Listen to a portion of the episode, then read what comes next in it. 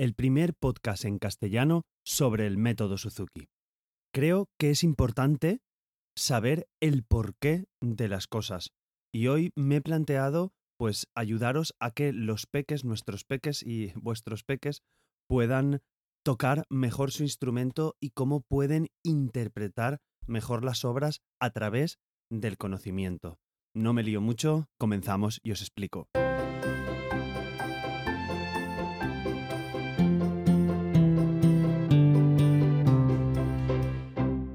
Y hoy quería hablaros sobre historia de la música, pero no una historia de la música aburrida como podáis pensaros a lo mejor en, en clase tradicional. Los papás y las mamás que me escucháis, pues hemos pasado todos por la enseñanza más tradicional.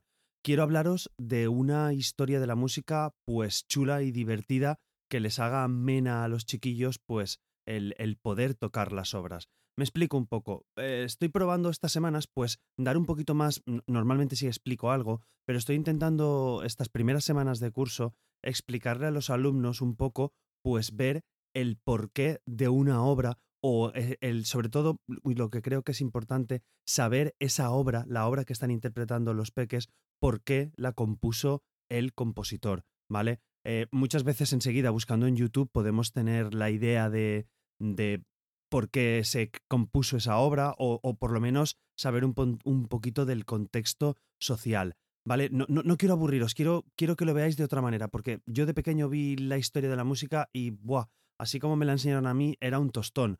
Sin embargo, ahora, al ver una canción y por qué esta canción es así y por qué hace estas cosas y cómo el compositor la hizo y cómo la evolucionó, pues son cosas que me parecen súper interesantes y estoy viendo que algunos niños pues les viene muy bien a la hora de interpretar. Porque el otro día, por ejemplo, os cuento y me meto enseguida con el tema. El otro día, pues dando clase de grupo, les expliqué un poquito pues el estilo musical. Estábamos tocando unas obras del, del romanticismo y, les expliqué un poquito romanticismo e impresionismo y les expliqué un poquito pues por qué era una y por qué era otra. Primero la tocamos, les expliqué un poquito pues cómo funcionaba, cómo, cómo era la vida, digamos, en el romanticismo, sin, sin así un poquito a lo bruto, digamos y luego volvemos a interpretar la obra. Y ellos intentaban un poco pues cambiar este, este carácter y es lo que quiero eh, transmitiros o, intentar pues, pues ayudaros. Bueno, si algún historiador me escucha o algún profesor de historia de la música, que no se alarme, lo, que quiero dar,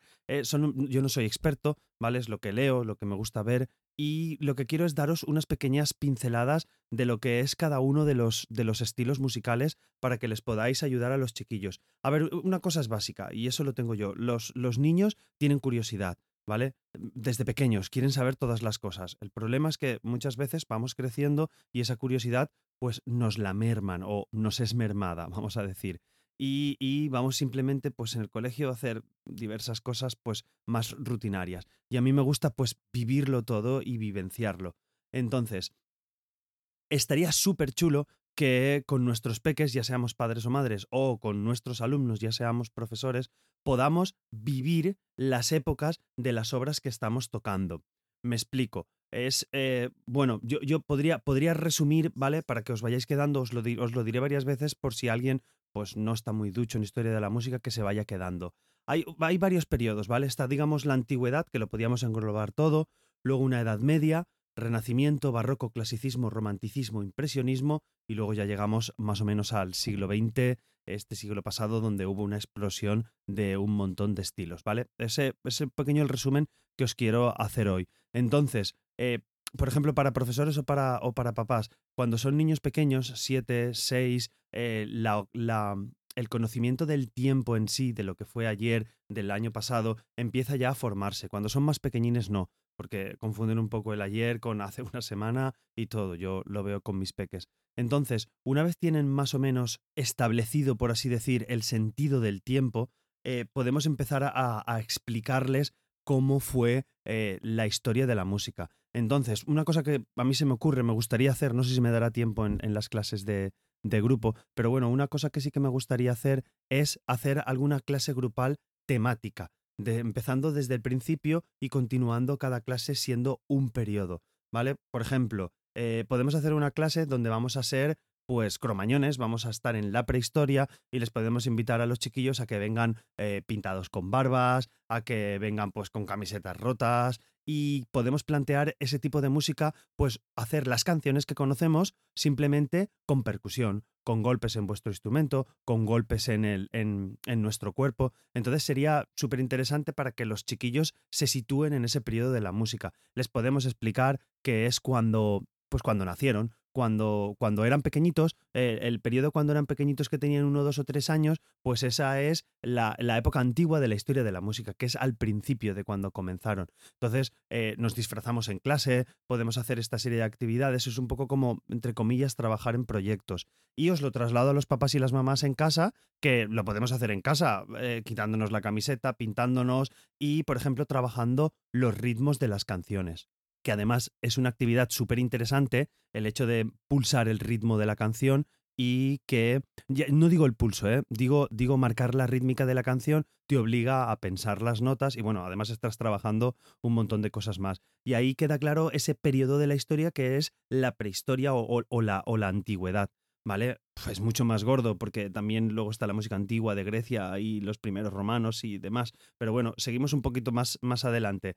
Otro día podéis hacer una parte también temática que sería pues la edad, la edad media, ¿vale? Entonces, la, edad media pues ya se ve como el, canto gregoriano, el canto gregoriano, disculpad, simplemente una voz. Entonces podéis hacer que las canciones que conocen pues la canten así con la voz.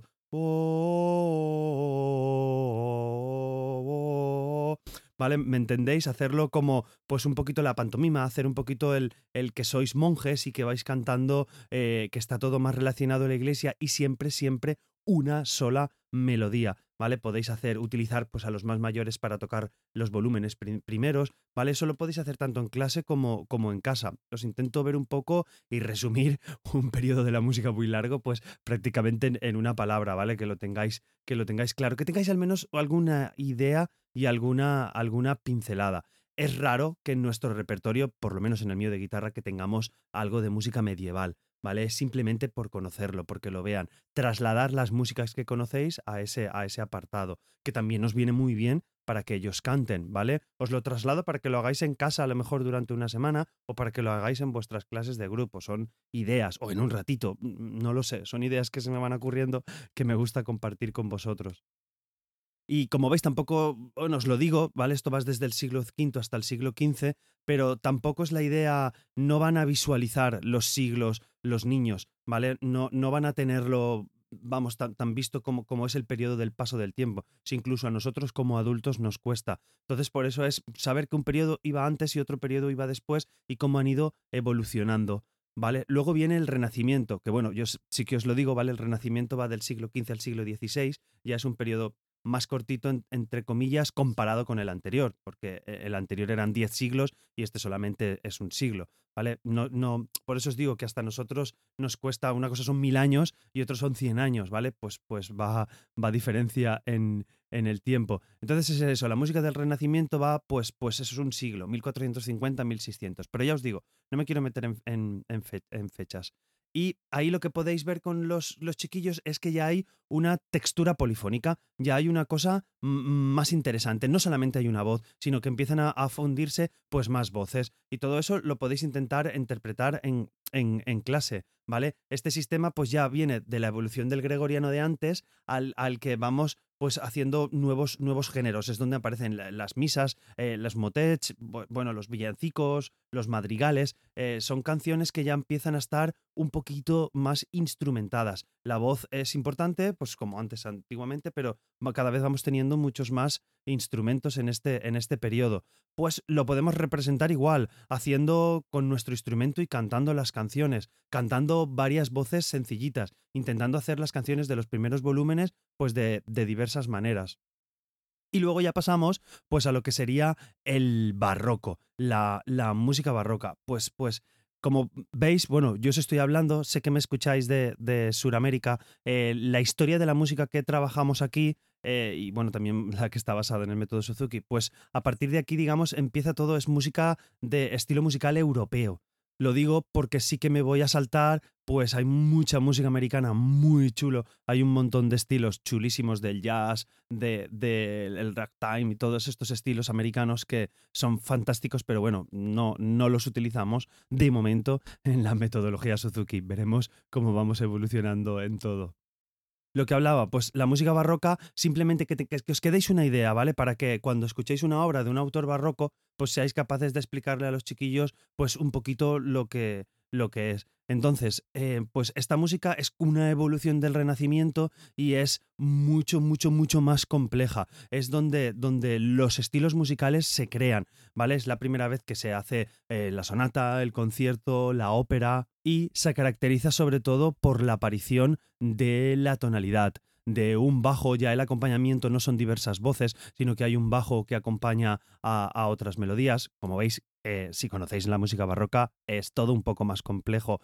que lo que os estoy diciendo, pero son ideas que os podéis quedar con los chiquillos para que, para que puedan eh, aprender qué es lo que están tocando. Entonces, si estáis tocando, bueno, también la música barroca se representa evidentemente pues con la iglesia, con, con todo, toda la, la, religión que conlleva y lo podéis trasladar, pues ya os digo, una vez temática algún día en clase o en casa. Podéis elegir esas, esas obras, porque no es solo quedarnos con el instrumento, no es solo quedarnos con tocar, tocar las notas, la técnica y de todo. Creo que hay una parte fuera que conlleva eh, todo esto que es bastante chulo y que creo que les puede motivar mucho a los niños y que nos hace pues más completos, completar todo este apartado de, de Suzuki. Pasamos siguiente, bueno, la música barroca. Que eso sí que es una cosa que me lo aprendí desde pequeñito, pequeñito. Eh, se considera que termina en 1750, que es cuando muere Bach. Se supone que va de 1600 a 1750. Em, ahora os he dicho fecha, pero quiero decirte, no resulta que ese año cambia el estilo musical totalmente, ¿vale? No es una cosa que está cortado con, con, como si fuera con cirugía. Los estilos musicales se entremezclan dependiendo de los autores. Tienen un periodo musical, pero no es es igual que ahora, pues, por ejemplo, la moda o lo que sea, una cosa está de moda y luego pasa, pero, pero tiene un periodo que se sigue utilizando. Pues eso es lo mismo, los periodos los delimitamos por años, pero lo hemos hecho a posteriori. Antiguamente, pues, pues no se sabía en qué, en qué periodo eh, estabas de música, ¿vale? Simplemente hacías la música que se hacía en esa época. Y por eso creo que es importante que los, los niños lo sepan, porque la pueden interpretar mejor. Yo muchas veces me quejo de, me, quejo de eso, de que los niños pues no llegan a interpretar. Claro, tienen siete años, les falta, les falta tener vivencia, les falta ver un amanecer, eh, tener un desamor, siempre os digo estas cosas porque esas vivencias es lo que nos da, nos da esa interpretación. Pues entonces a lo mejor al contarle estas pequeñas cositas de la historia pueden cogerse una idea, ¿vale? Ya os digo, son, son pinceladas.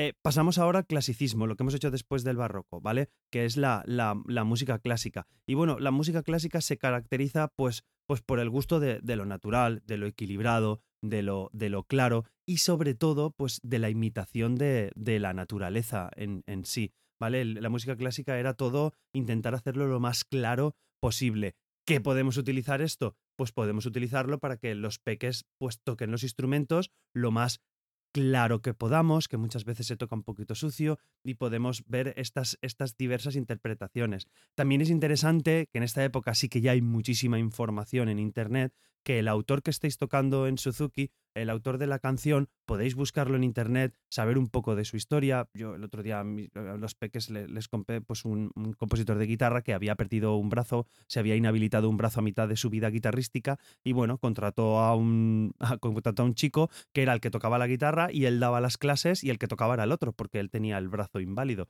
Pues bueno, son pequeñas anécdotas que, que se les queda a los chiquillos o no, no lo sé, yo espero que sí, y que muchas veces nos pueden ayudar. Que una simple búsqueda en Google nos puede ayudar a darle ese pequeño empujoncito para que los chiquillos se completen más como, como músicos. Y bueno, es esto, música clásica, lo equilibrado, lo natural, pues imaginar los, los, en la época, los vestidos, las pelucas que se llevaban, les podemos explicar todo esto a los niños, podemos disfrazarnos un día en clase de clasicismo, este periodo sí que también da más para, es más diferenciador a la hora de, vestirse, por así decir, entonces puede ser muy chulo vivir esa época en un ratito en clase o en un ratito en casa, ¿vale? Os invito a ambos, os llevo a los papás y a las mamás y, y a los peques. Y pasamos, que no quiero enrollarme mucho, nos quedan dos, ¿vale? Porque ya no me voy a meter en lo que sería siglo XX, pues lo que sería el, el romanticismo. Después del clasicismo viene el romanticismo, que ya es, es pues, más cercano a nosotros, desde 1820 pues hasta 1900, 1900 y pico, ya os digo, se va, se va extendiendo.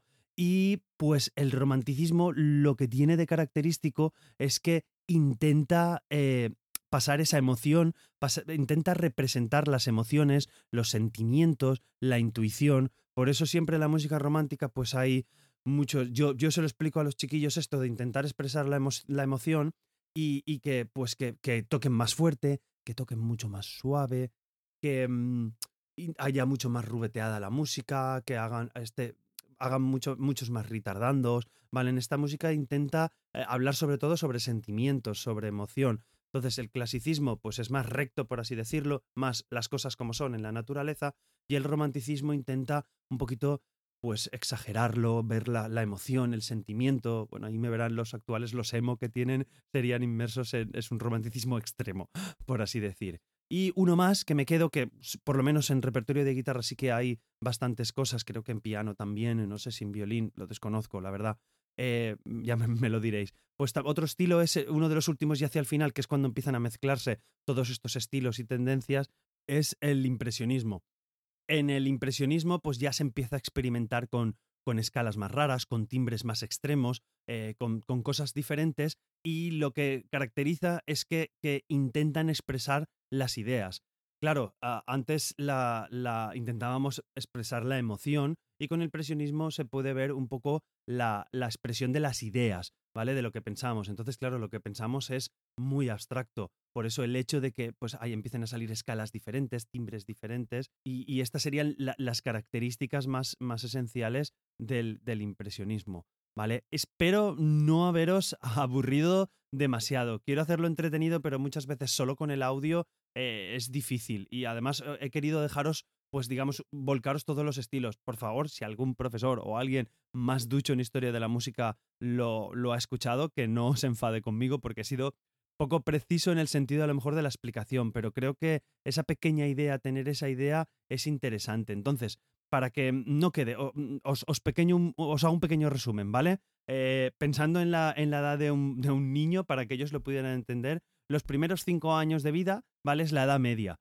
Y, eh, perdón, los primeros cinco años de vida es el, el, el periodo antiguo, donde podemos hacer música pues con ruiditos y con percusión, ¿vale? Con golpes. Luego pasamos a la edad media, que sería pues desde los 5 hasta los 15 años, ¿vale? De un niño de 5 a 15 años, pues es simplemente música de una, de, una línea melódica. No tenemos muchas líneas melódicas, sobre todo cantado y, bueno, música mm, popular y religiosa. De los 15 a los 20 años, ¿vale? De los 15 a los 20 años del peque, pues, bueno, que ya no sería tan peque con de 15 a 20 años. Hablamos del renacimiento, ¿vale? Que también se llama renacimiento porque renace lo que es lo antiguo, los griegos y los romanos. Pero bueno, no me meto, perdonad. Del renacimiento podéis ver que hay muchas más, muchas más líneas melódicas, muchas más voces, ¿vale? Hay una textura más polifónica, muchas más melodías juntos. Con que os quedéis con esto, sé que es mucho más complejo, pero quedaros con esta idea a la hora de, intentar jugar con los peques.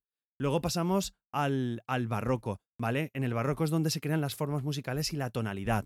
Entonces podéis hablar pues de, la sonata, del concierto, de la ópera y podéis hacer pues teatral... Uh, podéis hacer teatralizaciones sobre esto, sobre los conciertos, sobre la sonata, hablando en el barroco.